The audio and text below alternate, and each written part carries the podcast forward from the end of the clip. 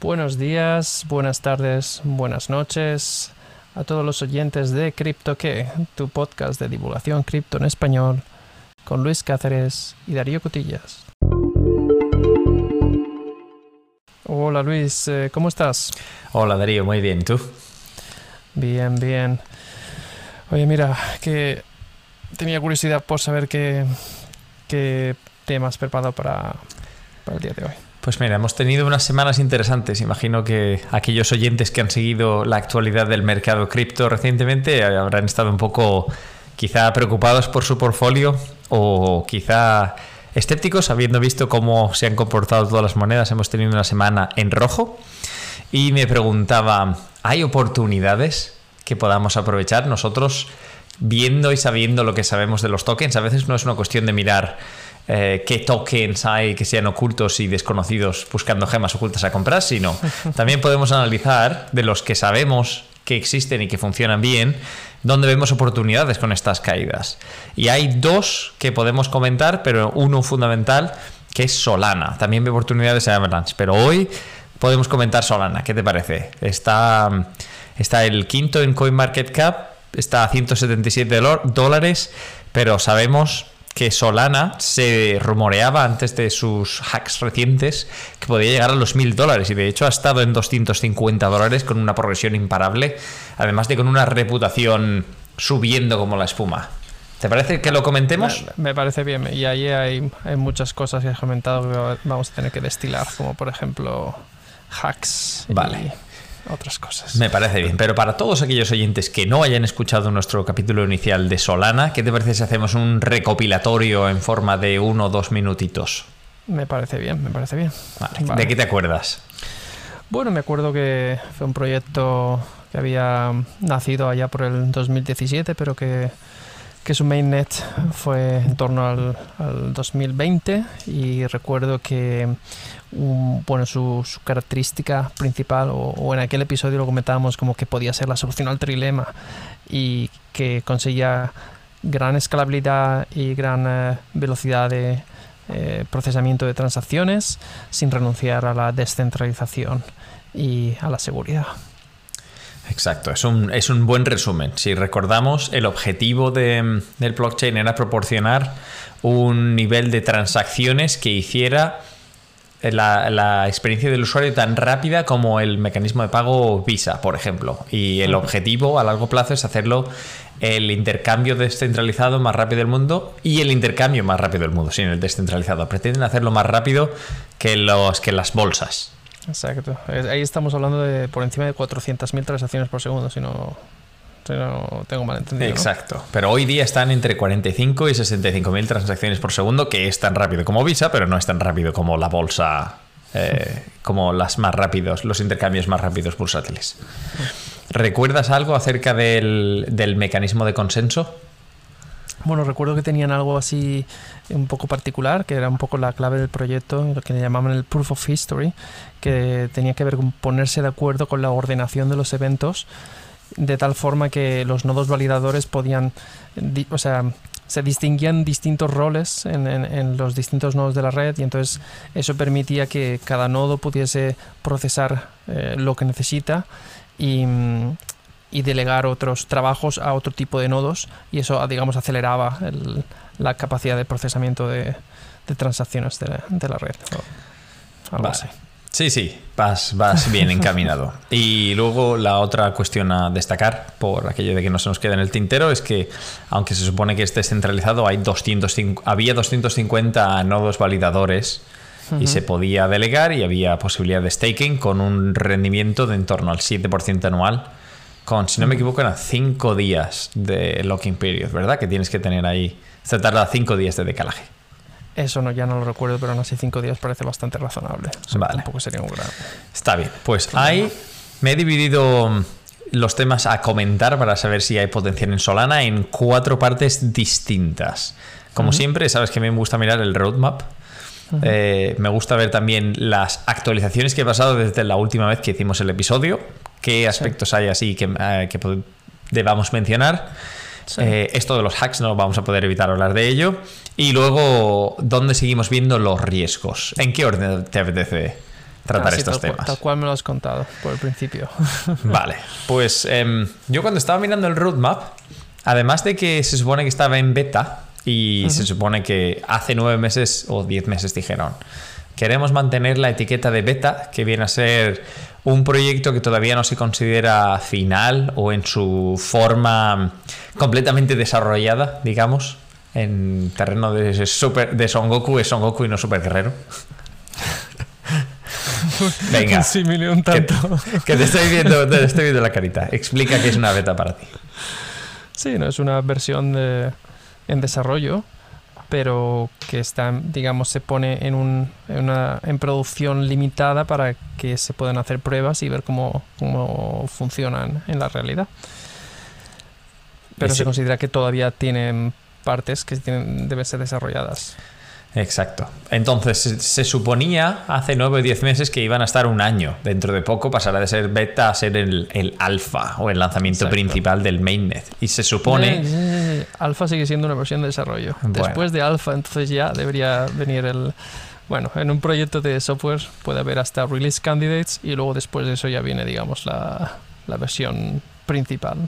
Vale, La versión un- 1.0, digamos. Una versión más evolucionada. Yo te diría que en el mundo de desarrollo actual, hoy en día se continúa trabajando en los proyectos hasta el fin de los días y no se detienen hasta que deja de haber rendimiento. Pero vale, volviendo al tajo y al tema, eh, debería estar cerca la consideración eh, de cambiar de beta a alfa, lo que si- significaría para los mercados una mejora en la condición del producto.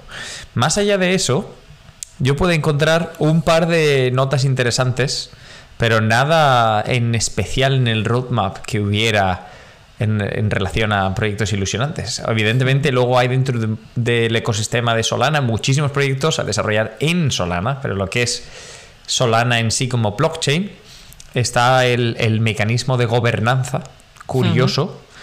Eh, la posibilidad de hacer liquid staking, que es que puedas hacer intercambio de aquellos tokens que están haciendo staking y que añade un grado de complejidad interesante, pero que permite para, desde el punto de vista del usuario, eh, muchas ventajas.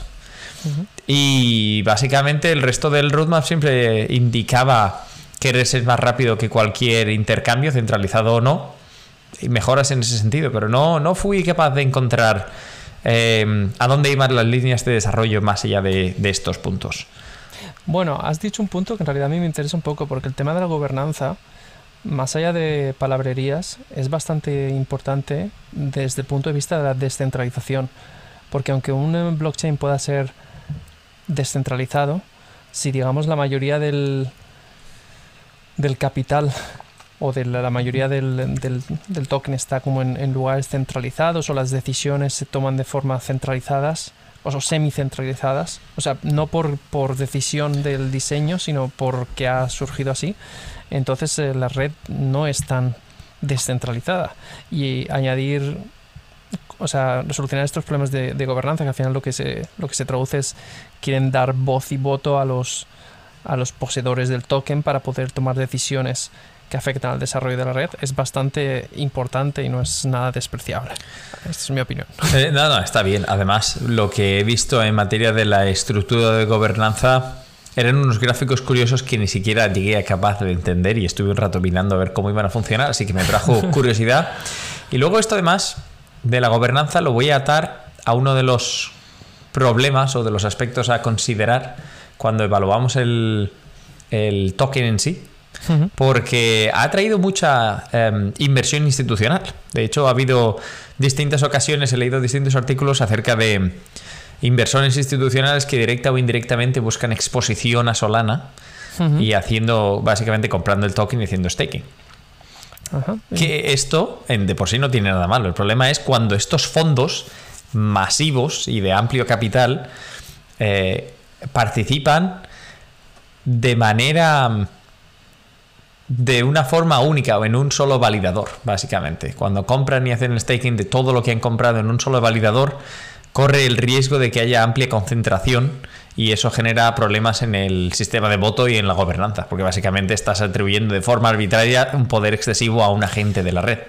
Sí, es el, el clásico problema del proof of stake, que si tienes mucho, entonces tienes mucho poder también. Exacto, y en este sentido, el, validador en sí, pues básicamente no va a tener gran, eh, gran, cosa que hacer, pero como habrá fondos institucionales que tienen mayor capacidad de inversión, simplemente por hacer staking van a poner una cantidad de poder en un validador aleatorio y no sabemos cuáles son las intenciones o el potencial, la potencial intención de ese validador. Así que ahí hay peligro. Eh, no tiene por qué suceder y de hecho eh, todos estos son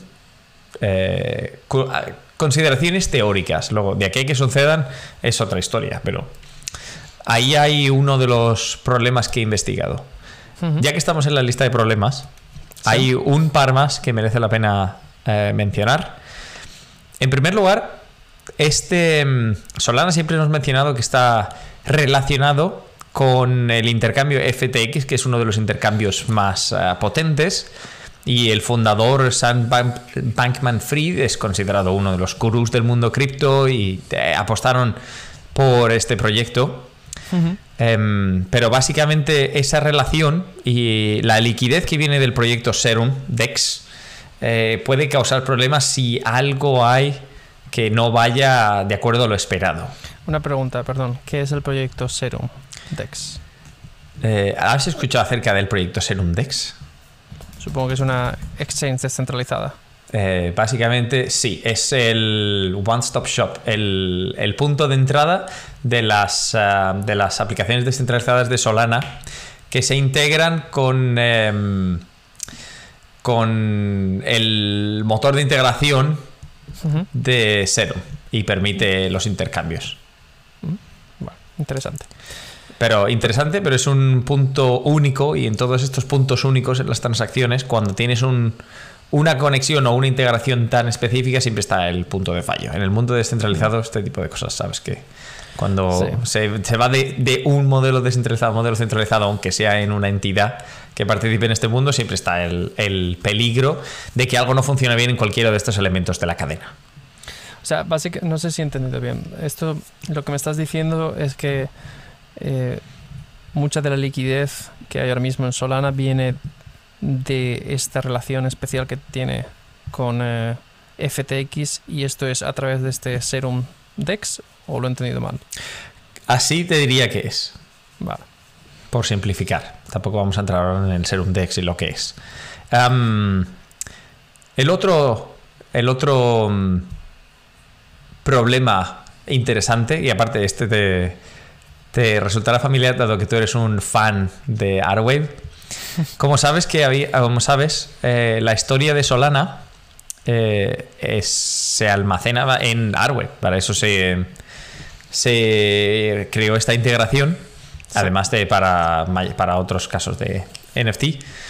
Pero ahora mismo no hay una gran una herramienta, no hay un tooling adecuado para poder explorar esa historia en la transacción Solana y hay riesgos que se derivan de no poder validar esto, debido que eh, entre que el mecanismo de validación es un proof of history y que se utiliza la historia que está almacenada en otra en otro blockchain, aunque sea tan genial como Arwave, que sé que te gusta, el no tener herramientas para poder examinar puede generar problemas. Pero como he dicho, son problemas de consideración teórica. Eh, esto yo lo veo más como un problema técnico y de horas de desarrollo. Es decir, lo que hace falta aquí es un, una, gente que se dedique un poco a desarrollar estas herramientas que faltan y supongo que, que podrían cubrir esa parte, ¿no? O, hay algún aspecto así más complicado. no se ha puesto nadie, pero vamos, en un principio no se han encontrado problemas de momento, tampoco nadie ha mirado. Ya. Em, sí, sería interesante. A lo mejor después de un tiempo poder hacer esto. Uy, no se puede. no, no, si resulta que este proof of history que tú estás diciendo referencia a estos datos que. Bueno, vale. En, resumen, son, son eh, problemas teóricos, pero en realidad no se espera mayor complejidad. Luego hay uno menor y ya nos centramos en el principal. ¿Qué te parece? Vale, el último.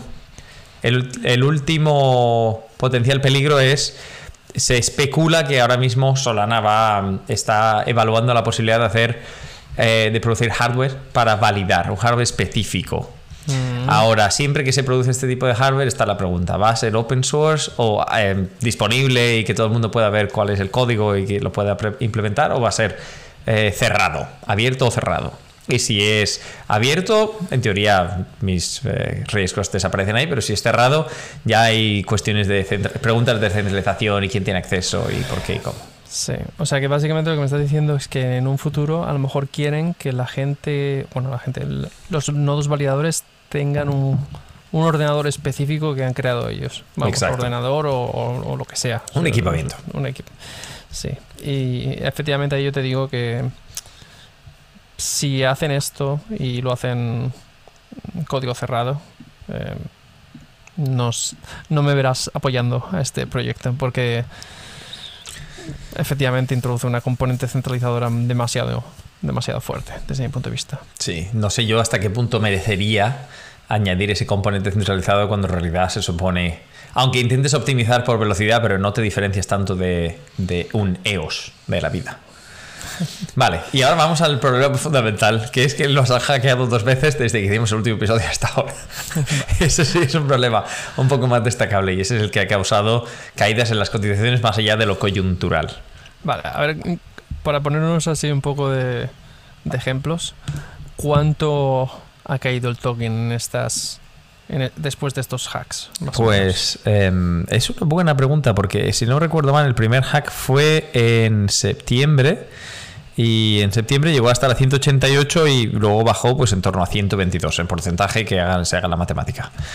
Como no veo exactamente el día y fue durante todo un día, se puede atribuir parte de la tendencia. También está el, el efecto confianza eh, de haber sido hackeado. Un cuando un blockchain se hackea, la confianza de los usuarios se ve dañada, por decirlo así. Entonces la gente ya no lo ve seguro, quiere vender sus activos y eso hace que el precio baje. Y el segundo hack, mm, no he podido encontrar exactamente cuándo fue, pero desde el 3 de diciembre hemos estado bajando en caída libre, desde 232 hasta 155 dólares prácticamente hoy. Eh, ahora justo ha habido un rebote del 15%, pero bajada en caída libre desde el 3 de diciembre y se me ha olvidado mirar la fecha de los artículos que iba leyendo. Twitter nunca es fiable a la hora de saber. O sea, yo cuando me di cuenta de que los habían hackeado, estaba, leí la notificación y dije, vale, muy bien. Pero no me acuerdo exactamente qué día fue. Cuando decimos que los han hackeado, ¿podemos explicar esto un poco más? ¿Qué significa? Venga, vamos a. Te voy a dar una plataforma para que te luzcas como buen ingeniero de software. ¿Has escuchado lo que es un DDoS, un ataque DDoS? Sí, es un ataque de denegación de servicio. Vale, elabora, elabora, porque eso es básicamente lo que les ha pasado en las dos ocasiones. Pues esto es básicamente sobrecargar la red, o sea, mm, generar más tráfico del que es capaz de soportar. ¿Vale? ¿Y qué le eh, sucede a la red cuando esto pasa? Pues que, se colapsa, que, peta, que no, funciona. o sea, básicamente esto es como, eh, yo qué sé, una tienda online que el el Black Friday, de repente está todo el mundo comprando y no está diseñado esta tienda online para soportar tanta carga y la, red deja, o sea, deja de funcionar, deja de procesar transacciones. ¿Qué, ¿Por qué deja de procesar transacciones? Porque a lo mejor son tan se tarda tanto en cada en procesar cada transacción que, que los distintos componentes de software empiezan a detectar lo que se llama un timeout, que es como un un mecanismo de error que le pones cuando no recibes respuesta a una petición por internet, vamos. Y entonces, bueno, pues esto es, digamos, hace que al final el servicio se degrada hasta el punto de que a lo mejor ya ni siquiera puedes utilizarlo. Eh, vamos, sí, en, en, palabras muy chabacanas es como si intentes abrir www.amazon.com y no se abre, se tira mucho tiempo cargando y al final te pone la página no está disponible, disculpe las molestias y te sale el dinosaurio del del Google Chrome.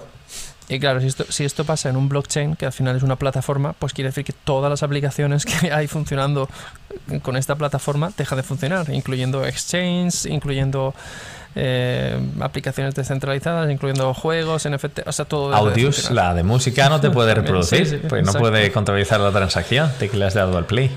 No le puedo enviar los eh, cinco solanas a, a Luis por aquel Cinco solanas, mándamelo como sea, no pasa nada. Bueno, en cualquier caso, esto le sucedió dos veces. En lo que lo hemos estado explicando, he podido mirar que era el jueves 9 de diciembre.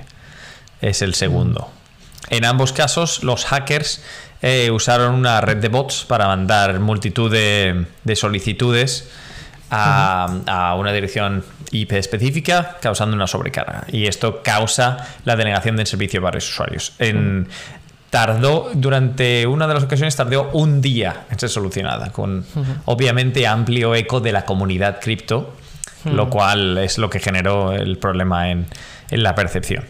Esto es interesante porque algunos blockchains, como Solana, son víctimas de estos DDoS. Y con víctimas no me refiero solo a que sean target, o sea, que sean objetivos, sino que también sucumben a estos ataques. Y otras redes, como por ejemplo la de Ethereum, Ethereum. Que, que, em, que también ha, ha, sufrido este tipo de intentos, han, digamos, soportado esto, estos intentos. ¿Puedes explicar? Porque en realidad además sucedió exactamente esto. Hubo tres eh, blockchain que fueron atacadas, Solana, Arbitrium y Ethereum. Y Ethereum salvó el ataque sin, eh, no sé si con o, mayor, o con mayores dificultades o sin mayores dificultades, pero no se había afectado. Mientras que Solana y Arbitrium, ¡pum!, al pozo. Pues eh, la verdad es que ahí me pillas un poco... En general, no tiene que ser una respuesta específica, no, no necesito saber qué no, le pasó a no, Ethereum. no te puedo dar ninguna respuesta, tendría que, tendría que, que investigar por qué se ha producido este, esta diferencia entre distintas redes. Pero puede ser porque son capaces de, y, en primer lugar, identificar el, el ataque y prevenirlo o porque son capaces de lidiar con la carga. No, no me gusta especular sin, sin saber. Eh, podría, o sea, sí, efectivamente, en ciertos casos podría ser cuestión de que pueden eh, lidiar con la carga, pero no, no, tiene por qué ser por eso. A lo mejor tienen mecanismos que les permiten detectar este tipo de, de ataques o, o, por la manera de estar diseñados hacen que, que, es improbable que se produzca este tipo de ataque. A lo mejor, no sé, se distribuye más la, la carga sobre un mayor número de nodos, etcétera, etcétera. Um, pero puedo analizarlo y a lo mejor lo comentamos en el siguiente episodio. Vale, veo aquí en Reddit que en, cuando hay ataques de dos en Ethereum, como tienes que pagar las transacciones, ya se hace muy caro y que no merece la pena.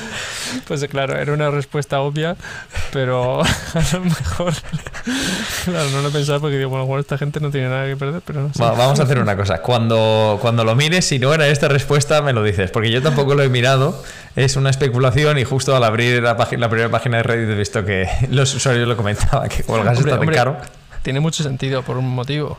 Si tú si tú tienes que generar tráfico, al final lo que tienes que hacer son transacciones. Y las transacciones tienen que cumplir las normas de todas las transacciones. Que quiere decir que tienes que pagar las fees. Y el gas era dinámico, precisamente generado para hacer que las transacciones se hagan más caras cuanto más tráfico haya en la red, ¿verdad?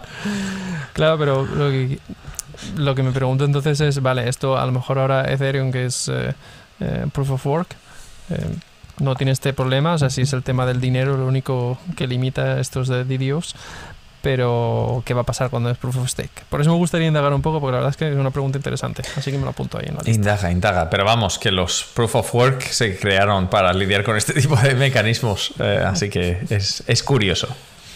Vale, hemos comentado las partes menos positivas de, de Solana, hemos hecho la intro y hemos comentado los, los cons y los hacks.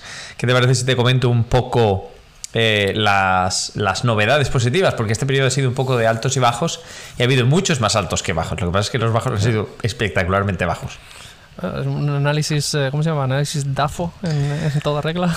Eh, Debilidades, DAFO, amenazas. Uh, fortalezas y oportunidades. Fortalezas y oportunidades. Sí. Un saludo a mis profesores de economía de la universidad. He sido capaz de acordarme de las siglas.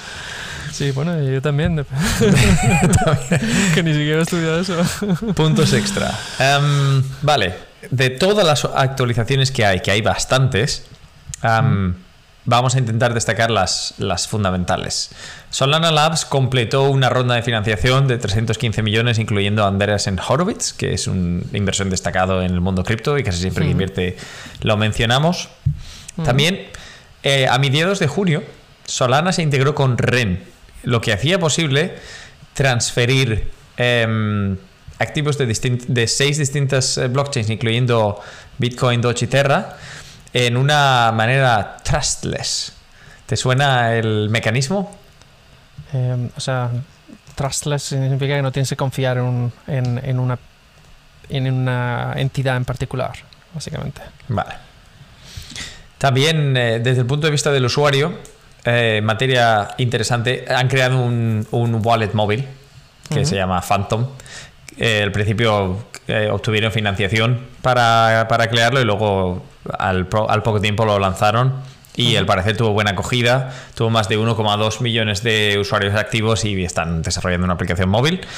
Y, no sé si comentamos en el anterior episodio acerca de audios, uno de los proyectos que utilizaba la, eh, la red Solana para proporcionar un servicio similar a la maravillosa compañía sueca Spotify de música. Sí, sí, de hecho lo describiste como una especie de Spotify, pero eh, construido sobre Solana y, bueno, donde los artistas, digamos, pueden monetizar sus propias creaciones. Exacto, el tema de Spotify es que es un negocio basado en las licencias y tienen todas las licencias del mundo para tener el contenido y audios pues no, eh, no las tiene, funciona de una manera distinta. Los creadores suben contenido, pero vamos. Eh, han, crearon un, un, fondo de 5 millones para los creadores para que puedan financiar cierto material subido por los creadores a la plataforma. Es una manera que se utiliza en, la industria musical para atraer creadores y que los creadores traigan audiencia a la plataforma. Em, y ya. perdona que te tras... que estoy mirando este Phantom que me has dicho, haciendo así un poco de. y no sé si has mirado, pero al final, básicamente, tú tienes este, este app que puedes hacer cambios de, de cripto de unas a otras, eh, pero también tienes eh, un apartado de, de coleccionables, ¿no? Es como, como tener cromitos virtuales. Claro, son los NFTs, los tienes que poder ver. Ya sabes que la economía de, de NFTs ha estado bollante. De hecho, eh, estaba mirando. FTX en los Estados Unidos lanzó un, un mercado de NFTs basado en, en la red Solana. Y Audius también ha permitido eh, exponer eh, en Twitter y en Discord eh, los NFT que tienes, básicamente. O sea que esto le da más visibilidad a lo que, a lo que tú posees en materia de NFTs. Y Así como dato, las ventas totales, el volumen total de operaciones de NFT ha superado los 500, el medio billón de dólares en, tres meses prácticamente.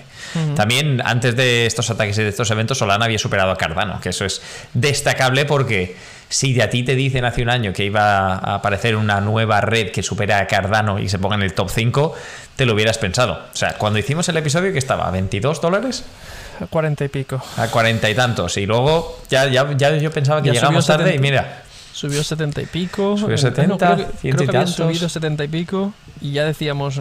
Hemos llegado tarde, esperemos a que baje. Mira, 200 y tal. Entonces ahora lo vemos y ahora la pregunta eh, es básicamente, ¿le vemos potencial para llegar a, a los 1000? Y haciendo el, el análisis de la capitalización, porque en realidad si miro el CoinMark, el CoinGecko, CoinMarketCap, por cierto, hablando de hacks, CoinMarketCap fue hackeado ayer o anteayer y aquellos usuarios de Coinbase, no el Pro, sino el normal, cuando abríais Coinbase y mirabais las cotizaciones de, de los intercambios en los cuales Coinbase simplemente te muestra la cotización, salía el hack también porque utilizan los datos de CoinMarketCap. O sea, era curioso ver Ethereum precio 78 mil millones de dólares. A mí me mandó un mensaje un, amigo diciendo, somos ricos, somos ricos. Y yo decía, va a ser que no, va a ser que no. Ah, lástima. Pero Solana en sus, en sus buenos momentos ahora mismo tiene 55 billones americanos, 55 mil millones de capitalización.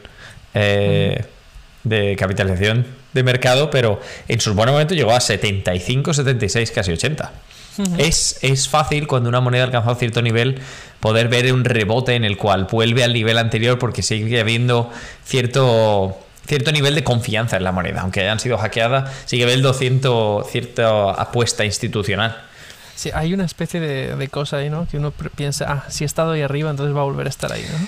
Es muy psicológica eso.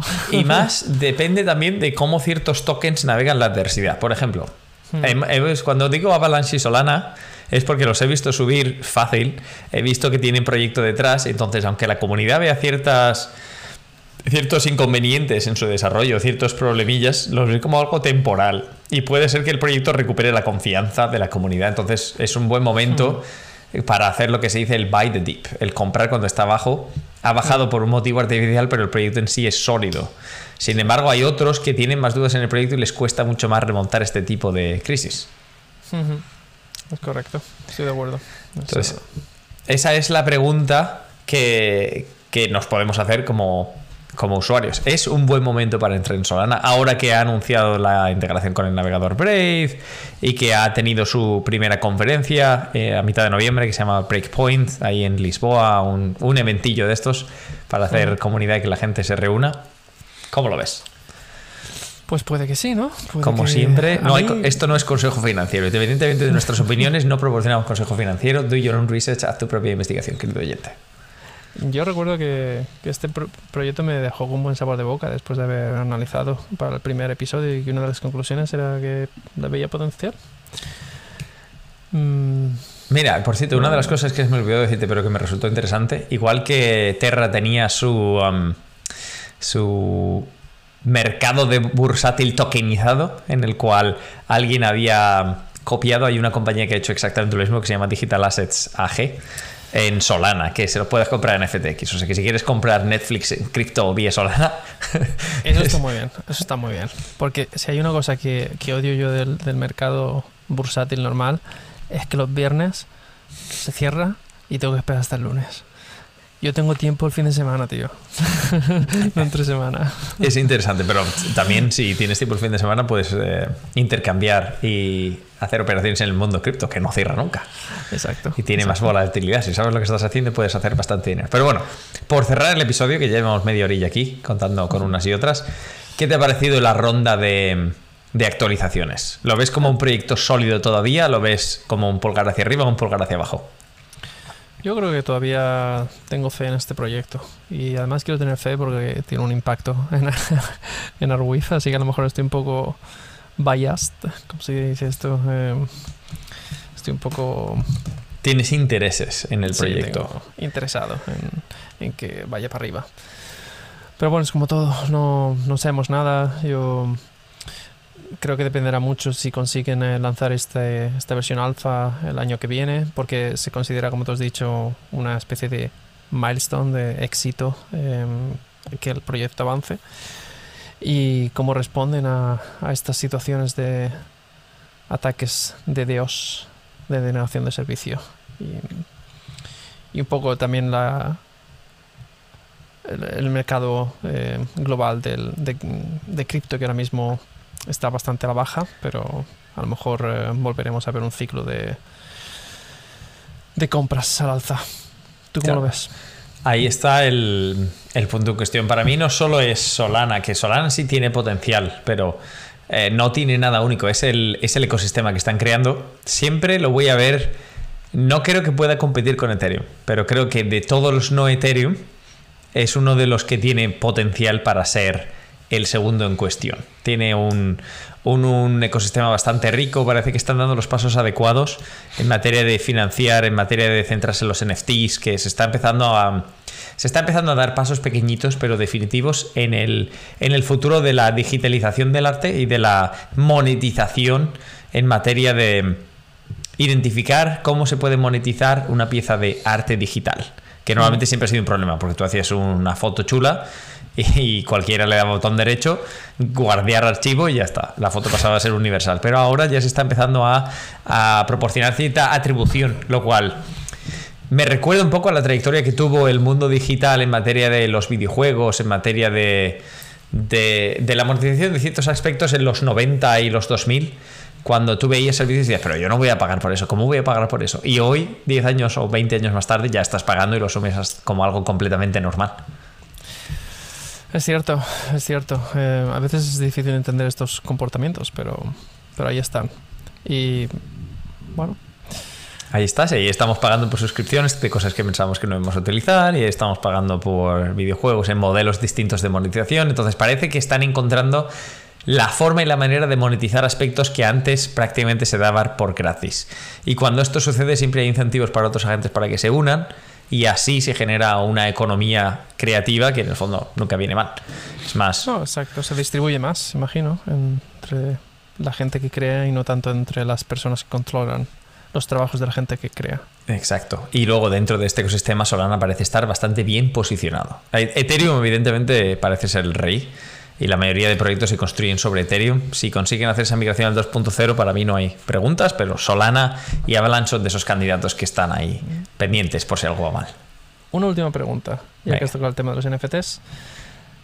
¿sabes si hay alguna, alguna relación de NFTs, o sea, o proyectos que estén relacionados con el mundo de los videojuegos, pero eh, basados sobre Solana de alguna forma, utilizando NFTs en la red Solana? Pues ahora mismo, ahora que lo piensas, en la red Solana no se me ocurre ninguno. ¿A ti se te ocurre alguno? No, no, no, pero es que me interesa esta pregunta porque uno de los usos más evidentes que veo de todo esto, los NFTs, es, es como soporte a, los videojuegos, a crear economías dentro de videojuegos. Y mm, ya, me, llama la atención que no he escuchado así, a lo mejor los hay, ¿eh? pero que no, al menos no, no hay nada que, que diga, ah, esto, ya sé que, a ver, hay uno que debutó hace dos días que se llama Fractal, pero vamos, así como grande o grandioso, algo que debuta hace dos días no es nada eh, histórico. Igual, quién sabe, escuchamos el episodio de aquí a un año y resultó que Fractal eh, debutó siendo la bomba y se llevó la, eh, el tráfico. Pero vamos, en teoría, OpenSea es el, es el mercado de intercambio fundamental de NFTs. Y Fractal es una plataforma nuevamente lanzada, eh, basada en la red Solana para, justo para este tipo de transacciones en el mundo de los videojuegos. No, que yo sepa, no, no conozco ningún otro así eh, providencial. Porque a lo mejor, imagínate, si, esta plataforma, alguna algún actor importante dentro del mundo de los videojuegos eh, dijese, ah, pues voy a elegir Solana como plataforma para desarrollar esto, economías basadas en NFTs en, blockchain y elige Solana, eso podría ser un potencial, o sea, un potenciador eh, importante. Definitivamente, pero también es cierto que el mundo de los videojuegos y los NFTs todavía están pañales, aunque se le ve, se ve el amplio potencial que tiene y la comunidad lo está empezando a reconocer, pero todavía no hay una elección de plataforma definida. Y al momento de ahora la mayoría de juegos están todos en la misma red de siempre, que tú ya sabes cuál es, que es mi favorita. Muy bien. Bueno, ¿qué te ha parecido? ¿Tienes alguna otra pregunta o lo dejamos aquí? No, pues eh, creo que, ha sido un buen, eh, un buen update, ¿no? Eh, así sabemos cómo están las cosas de Solana y a ver, dentro de dos o tres meses a lo mejor podemos hacer otro episodio y, y ver dónde estamos. Desde que hemos comenzado a grabar el episodio, Avalanche ha subido un 7%. y está volviendo. Em, hay, hay, potencial y Solana un 3%. Ya se sabe que el mundo de cripto es bastante up and down, es bastante arriba y abajo, pero es, es, curioso ver cómo hacemos el episodio, hacemos el análisis y parece que nuestras perspectivas coinciden o no con lo que sucede en la realidad del mercado. Así que. Bueno, pues entonces vamos a dejar aquí el episodio que tenemos que ir a, ver si compramos un poco más. Sí, bueno, para de aquí a que compremos nos pasará como la última vez, que habrá subido de 20 a 77 y ya, sabrá, ya será tarde. Exacto. Bueno, eh, amigos y amigas, os dejamos con este, estas reflexiones finales. Y no sé, me despido de Luis y de todos vosotros. Hasta la próxima. Un saludo.